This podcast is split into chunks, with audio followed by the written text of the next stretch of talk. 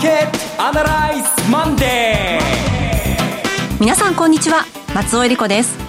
マーケットアナライズマンデーをお送りします。パーソナリティは金融ストラテジストの岡崎良介さん。声の調子はどうでしょうかね。今日はすごく落ち着いた雰囲気で、はい、この放送をお届けしたいなと私は個人的に思っております。はい。そして株式アナリストの鈴木一之さんです。おはようございます。鈴木一之です。よろしくお願いしますこの番組はテレビ放送局の BS1212 で毎週土曜昼の1時から放送中のマーケットアナライズプラスのラジオ版です。海外マーケット東京株式市場の最新情報具体的な投資戦略など耳寄り情報満載でお届けしてまいります。え、実は私たちのスタジオも先週とちょっと趣が変わっておりまして、ね。はい、目の前にアクリル板がございます、はい、ついたてが、ね、はい、興奮しても広角なんとかっていう言葉がふさわしいような熱気あふれるそれこそ濃厚接触状態で 3人今までずっと放送してたんですけどもちょっと違いますね今日は、まあ、やっぱりこれも距離を保つという一つの、ね、苦肉の策ということになるんですよね。はい。ただまあ中身はね濃く変わらずい。きたいと思います、はい、え今週も月曜日明けましていきなり大きく値を上げておりますが、うん、この辺りの背景からまず伺っていきたいと思います、はい、この番組は株365の豊か商事の提供でお送りします今週のストラテジーこのコーナーでは今週の展望についてお話しいただきます。えー、少しずつですが、マーケットが落ち着きを取り戻して、で、次の展開の確率が上がってきたと思います。はい、あのーおそらくリスナーの方もお気づきだお気づきだと思いますけども、先週1週間の間に日本もアメリカもですね、えー、ボラティリティが低下しました。はい、えー、日経 VI も、それからビックス指数ですね、こちらの方も低下してきています。えー、ただ、マーケットの方はですね、えー、レンジの上限みたいなものを、なんとなく感じたところがあるので、おそらく日経平均で言うと16,300円から19,300円。で、ダウで言うと、18,000ちょっとど忘れしちゃいました。まあ、チャートでも見てもらえばいいと思います。で、ボラティリティが下がってきたということは落ち着きが見えてきたということなんですが、ただ、完全にですね、えー、っと、日経の場合は3月19日ですかね、ダウの場合は3月23日ですかね、あそこがボトムになるかどうかをきを決めるためには、あと2つハードルがあると思います。はい。で1つ目のハードルはですね、原油価格です。はい。原油価格がバーレル20ドルのところを抵抗線にして、とりあえず29ドルぐらいまで戻って、そしてトランプ大統領が日量1000万バーレルのですね、えー、減産に、えー、合意できるようにですね、まあ、コーディネートするみたいなことを言って、ただまあ、その話し合いの方は4月6日、今日の予定だったんですが、4月9日にずれ込むということなんですが、一応原油価格が、あの、底なし沼に入っていくようなパターンになってしまいますと、えー、アメリカはアメリカで、えー、エネルギー関連、それからシェールの開発企業の倒産リスクですね、これが高まっていきます。で、ロシアはロシアでこれまた、えー、国家としてのデフォルトのリスクが高まっていく。で、もう一つのプロデューサーであるサウジアラビアの方は、これ原油価格から受け取る収入が減ってきますから、うん、えー、ソブリンウェルスファンド、えー、世界最大の投資家の一つである、えー、まあ、有名なのが、えー、あの、ソフトバンクのビジョンファンドなんかに多額の投資をしてますけども、その投資を、えー、引き出さなきゃいけなくなるという、うまあ、回収リスクですよね。はい。それぞれ3社3様に原油価格の減少というのはですね、えー、リスクを伴うんですが、バレル20、まあ、できればバレル30ぐらいでしょうかね。そこで、えー、歯止めが、えー、その、お互いにこれ以上はやめておこうというですね、休戦合意に到達することができると、これはアメリカの株並びに世界の株式市場には朗報です。今週まず人見届けなきゃいけないのはこのパターンですね。このところです。はい、とこです。で、まあ、あの、大した合意でなくても、とにかく先週、先々週と見たバーレル20ドルを割れなければ、うん、ひとまずは合格、よしと。また、これで、えー、3月23日のアメリカ株、3月19日の日本株、あそこがそこだったという確率が上がると、そう考えてもらっていいと思います。はい、ですから、え冒頭でお話した163から193のレンジトレード、ド、これで当面しのいでいっていいだろうという、その作戦続行だと思います。はいで、もう一つのハードルはですね、え日本株の、い、あの、S q です。スペシャルコーテーションが今週待っています。はい。4月の第2週ですね、10日の日です。えもうずいぶん前になりますけども、3月の第2週の金曜日スペシャルコーテーション S q 値は1万7000円で決まりました。歴史的な、あの、動きだったのは、え2月の S q から3月の S q にかけて日本株って28%も下落したんですよ。へはい。で、えここでまあ大きく突っ込んだので、えー、S q から S q にかけてこれだけ下がると、その後は大体まあリターンリバーサル、リバウンドに入る傾向が強いということで、えー、今週の金曜日まではリバーサル1万7000円からの回復を試す。まだ終わっていませんけどもね。通常でしたら10%ぐらい、えー、18,500円とか700円ぐらいまで戻っておかしくないんですけれども、えー、そこまで行っておかし、えー、行くのが普通の動きです。まあそうでなかったらやっぱり今回は特殊なんだということになるんですが、えー、で、その後の展開を占う上で重要なのは、まず株価の方がえー、軽いリバウンドに、つまり前回の S q1 万7000よりも上に決まるかどうか。はい、これが1点目。で、もう一つはですね、実はスペシャルコーテーションというのは日経平均とかトピックスだけじゃなくて、このボラティリティもスペシャルコーテーションがあるんですよ。うん、あの、日経 VI というのも先物市場があって、で、これの S q 値を決まるのが同じくこの、えー、日経平均と同じく第2金曜日なんですね。で前回決まったあボラテリティインデックスの、えー、日経平均のインプライドボラテリティの S q 値が45ポイントなんですね。で、だいたい今、今日の、えボラテリティインデックスも42、3ぐらいですかね。今、あれば、あ、42.57ですね。はい、これですので、このままいくと、えー、1万、まあ今8000円ぐらいとして、株価の方が、えー、リターンリバーサルにと。リバウンド状態に入ってる。で、ボラテリティの方がボラテリティリバーサルにと。ピークから、えー、落ち始めてる。この二つが、えー、成立すると、えー、この間の16,500円のあそこがですね、えー、大底になる可能性がまた一つ増えてきます。で、さっき言いました株価が、えー、ここから、とりあえずは戻りがどんなに鈍くても、これ以上の下落がないかどうかを見極めるためには、まず原油価格のバーレル20と、はい、そして今週のスペシャルコーテーションでのボラテリティの低下と株価の上昇、これが確認できれば、来週以降、相当戦いはえー、戦術的にはやりやすくなると、こう考えていいと思います。あそうですか。ただまあ、あの、緊急事態宣言も出されるやもみたいな話も出てきていますが、はい、そういったニュースが日経平均に与える影響っていうのはいかがでしょう？もちろん、これはネガティブにしか映らないです。はい。しかし、だんだんだんだんその、緊急事態の宣言、えー、いわゆる欧米でいうとこのロックダウンとはちょっと違うんだなというものが見えてきました。うん、交通は遮断されない遮断されないし、あとまあスーパーマーケットも、あるいはまあ、不要不急の外出なんていうのはできないので、エンターテインメントのものはもう一切合切何もかもないというふうに想像していいと思うんですけども、えー、暮らしは守られるということ。うん、で、それから、えー、最低限のビジネスも続くということ。で、今までのやってきたほとんどの人たちがですね、暮らしてきたここ数週間の暮らしがもう数週間続くだけだと、そう考えれば、さほど大きなマイナスのニュースには私はならないんじゃないかなと思います。ただその一方で、決算の発表が近づいてきてるんですけども、ええ、決算できませんとか、何も発表できませんとか、白旗です、お手上げです。これはちょっとまずいと。えー、確率は確かに低いかもしれないけれども、これを目標にしてるとか、もちろん前提付き、条件付きで、最初の第一クォーターが、で、え収束すれば、あるいは夏までかかった場合とか、何種類か、え企業は企業でですね、その、挑戦する姿勢とですね、え誠意ですね、投資家に対する誠意、ここを見せてもらいたいなと思います。まあ、いろんな、えー、こもごものですね、えー、条件はつくんですけれども、少しずつですが、下値の目処は、えー、固まりつつあると。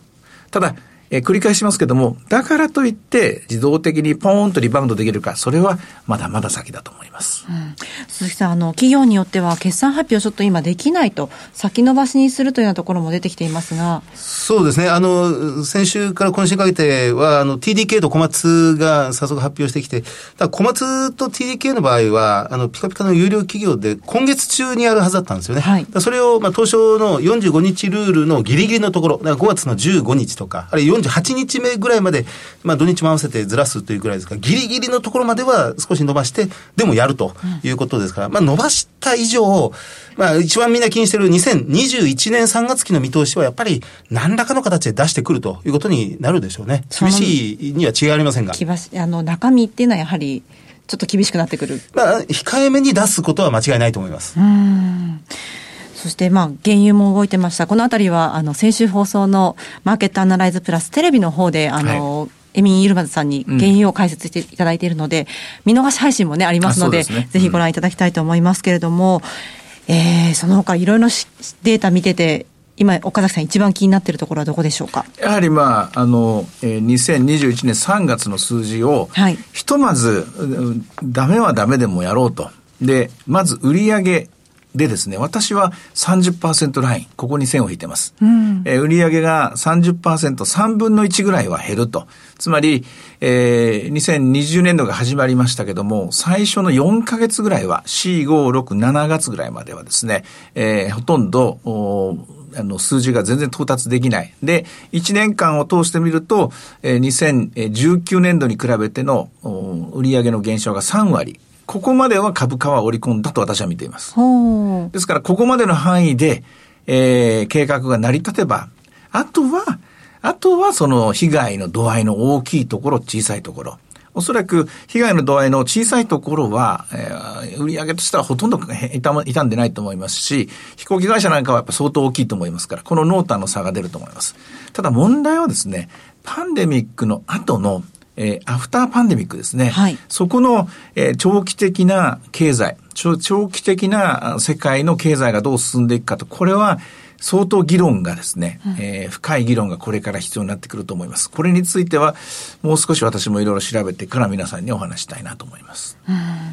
そしてあの今日冒頭にもお話ししたんですけれども、まあ、今日は大きく値を上げています、はい、この背景っていうのは、どういったところなんでしょうか、はい、まずあの、経済封鎖、ロックダウンが、ね、土日の間にあるんじゃないか。はいえー、それがですね、先週の後半にかけて、水曜日の5番からだと思うんですけども、えー、水、木、金と日本株に暗い影を落としていたと思うんですが、まあ、それがなかったという単純な買い戻しが一つ。はい、それと、その経済封鎖の具体的な内容っていうのがだんだんはっきりしてきました。ええー、言葉だけ一人歩きしてしまうと、もうじっとあの家に引きこもってろと、韓国みたいなところに入れられるのかみたいなところをイメージしたと思うんですが、決してそうではないな。なと。で、普通にまあ消費とかが、あの、最低限のものは進んでいくんだなということですね。で、それと、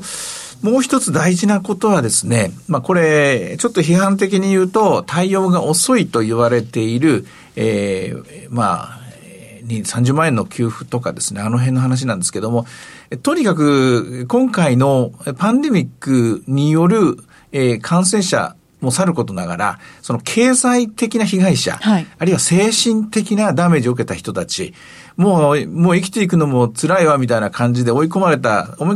込まれてしまう、これを何とかして避けたい。うん、で、ここの部分をですね、最低限に留める努力ですね、これをもう一つ期待したいところだと思いますね。あと、それから、えー、今日戻ってるのは、ヨーロッパの方、まだ本当に小さな兆しに過ぎないんですけども、イタリアとスペインで猛威を振るったですね、感染者数の増加、死者数の増加がピークアウトしたかもしれないというニュース、これも入ってきています。はあえー、では、今日の株三六五の動き見てみましょうか。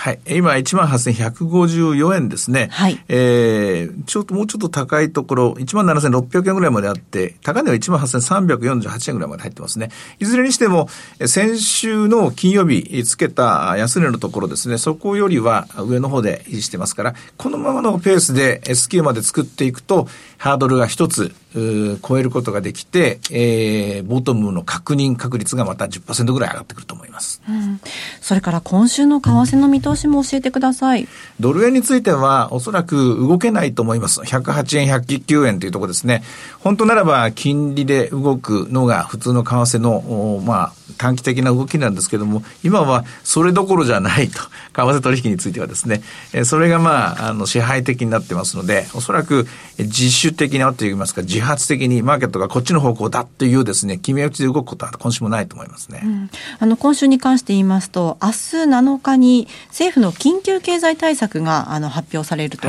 言われていますけれども、はい、こちらの内容とその影響というのは？あの、勘違いしないでほしいですね、政治の方で。これあの、矢島さんがおっしゃおっしゃっていたポイントですけども、需要喚起が必要なんじゃないんですよね。はい、需要を起こそうと思っても起きないものは起きないんです。そうではなくて、今必要なものは、社会の秩序、それから人々の暮らし、これをいかに維持していくことか。これが一番大事なとこだと思います。ですから、5月や6月ではなく、それこそ1万でも2万でもいいから、本当に今苦しい人には、お金を流していく、回していくような段取りですね。これが必要だと思います。で、まあ、自己申告制とか線引きとかやって、それはそんなこと言うと、あの、公平じゃないじゃないかとかですね、それから悪い人が来るんじゃないかとかいう、いろいろ文句があるのもわかりますけど、それはまた後にしましょうよと。うん、今はとにかくみんなで助け合うって言いますかね、そこを政府の方が分かって、とにかくもう手っ取り早く明日出すとか来週出すとか、そっちの方に動くと、これは非常にいい、株式市場にもいいニュースだと思います。はい。いろいろ展望していただきました。今週末土曜日には午後1時から放送します。マーケットアナライズプラスもぜひご覧ください。また、Facebook でも随時分析レポートします。以上、今週のストラテジーでした。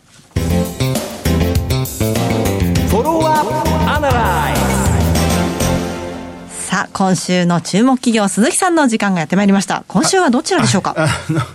えっ、ー、と、エレコムです。はい、えー、銘柄コード6750のカタカナエレコムという会社です。もうあの、ご存知の方も多いと思いますが、パソコンを購入すると、その周辺機器、マウスを、まあ、追加で買ったり、えー、まあ、キーボードをさらに外付けの追加で買ったり、あるいはタブレットを購入したときに、その打ちやすいように、その外付けの、まあ、タブレット用のキーボードを買ったりするという、あのエレコムですね。結構いろいろ買っちゃうんですよね。そうなんです。あの、パソコンが売れるというときには必ずあの一緒になってくっついて動いていくという会社でありますが、はい、あの、このエレコム6750、えっと、もう今日株価かなり大きく上がってしまってるんですけどね。はい、えっと、あの、やはりこの、その週末の日経新聞にも出てましたが、その、世の中全体がオンライン、この診療であったり、オンライン、この教育であったり、はい、あの、まあ、すべて動画視聴であったり、この家の中に隔離しなくちゃならないという状況が、その社会的に広まってますんで、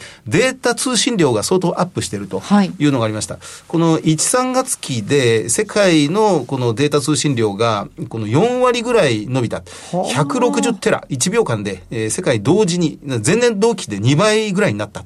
日本国内ではその40%伸びてるというのもありましたが、これがおそらく新学期が始まって、はい、そのますますこう伸びていくんじゃないかというふうに見られています。で、エレコムは、私たちが普通に知ってるエレコムっていうのは、あの、ロジテックとかロジクールとか言ってる会社ですけど、あの、ブランド名では。あの、売上の3分の2が B2C なんですね。個人向けに、その、まあ、PC そのものを売ったり、タブレットを売ったり、無線 LAN のルーターを販売したり、あの、ストレージっていう、まあ、ハードディスクの外付けを売ったりなんかしてるんですが、売上の3分の1、残りの部分が B2B の法人向けなんですね。うん、で、どちらかというとこれ中小企業なんです。中堅企業、はい、中小企業。例えば、まあ、小さめのホテルで、まあ、うちは全館 Wi-Fi が使えますなんていうのは、意外とこのエレコムが裏側で動いていて、その自分たちの製品、無線 LAN ルーターなんかを、そのホテルの、まあ、各フロア、要所要所にこの備え付けてあげているということが多かったりするんですよね。あの、そのデジタルサイネージを東京オリンピック向けて、その、まあ、まあ、道端で随分東京なんかを見かけるようになりましたが、はい、ああいうものもやっていたり、あるいはそのネットセキュリティもやっていたりというところがあります。あの、この業績は非常に好調で、まあ、おそらくこれ海外は今のところあまり出てない。これからどんどんアジア向けに、その、パソコンの周辺機器などを売ろうとしてましたので、海外の比率も高まっていくんでしょうが、基本的には国内の会社で、えっと、売上が大体1000億円にようやく今乗せてきたというところです。えー、営業利益が140億円で、まあ、一応今期の見通しは、まあ11%増益という見通しで出してはいますが、少しこれからダウンしていくかもしれませんね。ただ、あの、市場最高利益は更新中です。で、えー、売上1000億。で、会社の規模、資産が、えー、800億円ぐらい。はい、まあ、そのうちの300億円近くが現金な、キャッシュの会社です。で、時価総額が1600億円ぐらいですので、売上の1.6倍ぐらいの時価総額。まあ、随分株価下がったんで。で、あの、総資産の2倍ぐらいの、まあ、時価総額規模ですから、まあ、成長企業で上場来高値更新してたんですけど、少し割安なところに降りてきたという感じですね。ROE15%、えー、PBR、純産倍率で3倍ぐらいというところですから、ここのあたりが落ち着いたところはチャンスなのかな、なんていうふうに思って見ております。うん。確かにに、あの、学校の休みも5月のゴールデンウィーク明けまでとなると、春休みがまたぐんと伸びて、これから1か月間ちょっと子供をぼーっとさせとくわけにもいけないなっていう。通信量がもうどんどんやり取り増える、どんどんどんどん増加していくのは 5G も当然そうなんですが、はい、IoT もそうなんですけど、まあ、基本的には NTT なんですよね。まあ、全部は NTT が裏でカバーしてるんです。NTT および、まあ、それの、まあ、子会社である上場してませんが、NTT コミュニケーションズ、はい、NTT コミュニケーションズというのが、まあ、これが、まあ、母体となってるんですが、そこにつながるところに、今、ネックが生じてしまってるんですよね。で、まあ、ここで少し、あの、動画が遅くなったりなんかしてるんですが、まあ、5G になるともっともっとあ、あのスムーズに流れるようになっていくんでしょうが、その間、間をつないでいく、まあ、まさに、まあ、何度も無線 LAN ルーターとかストレージの部分ですね。はい、ここがエレエレコムが中小企業向けに得意としているところでありますね。まあ、今回、このコロナの騒ぎでいろんなことがストップしてますけれども、通信の部分はますますこう、こんなのがあったら便利だなとかっていう発想が出てくる分野ではありますね。まあ、少し、あの、まあ、ば、バブった部分も随分ちょっと前まであり、あったようなところがありますけど、はい、少しそれが落ち着いて、地に足つけて、本当にこれで不要不急で大丈夫なのか、やっぱり必要なのかっていうのを今多分精査するでしょうね。企業サイドとしても。で、やっぱり必要だってことになると、改めて少しずつ恐る恐るゴーサインが出して、出ていくんじゃないでしょうかね。あの、最近、こう、毎週のように伺っているような気がしますけれども、個別に買っていく場合というのは、まあ、今までは、あの、社長の強いメッセージがあるところ、なんていう話もありましたけれども、今の現状ですといかがでしょう？こんな業種も気になるなとか。あの、そうです。まさに、その、社長さんが前面に出てきて、我が社の方針、ダメならダメでももちろんいいんですが、ダメなりにどうやっていくのか。まあ、まさに、それこそ、小松とか TDK の CFO、CEO のコメントみんなやっぱり今、今だったら聞きたいなと思ってますし、はい。で、やっぱりそういう、まあ、メッセージですよね。そこの部分に耳をそば立ててるような気がします。岡崎さんは銘柄探すときいかがですか？うん、えっとね、えー、っと、うん、そうですね。これ、まあさっきまあ、とりあえず今リバウンドに入っていく、で、レンジトレードです。全体像は見えたんですけども、例えば来年、再来年を考えていくときに、このエレコムぐらいの、ぐらいのって言ったらエレコムに失礼かもしれませんけども、こういうニッチなところ、で隙間を、まあ、見つけてですね、で、そこに新しい展開を見せていく。これは多分生きていける方法だと思うんですね。はい、ありだと思います。ただですね、今までと大きく変わるのは、えー、ここまで10年間引っ張ってきたですね、世界の設備投資関連ですね。これには大きくバッテンをつけるしかないだろうなって、漠然と今そんな気が持っています。あ、設備投資と言いますと、何かの時にまあ先駆けてという。いやもう簡単には、あの、さっき出た、もう本当にまあ、批判されるかもしれませんが、小松はないだろうとかね。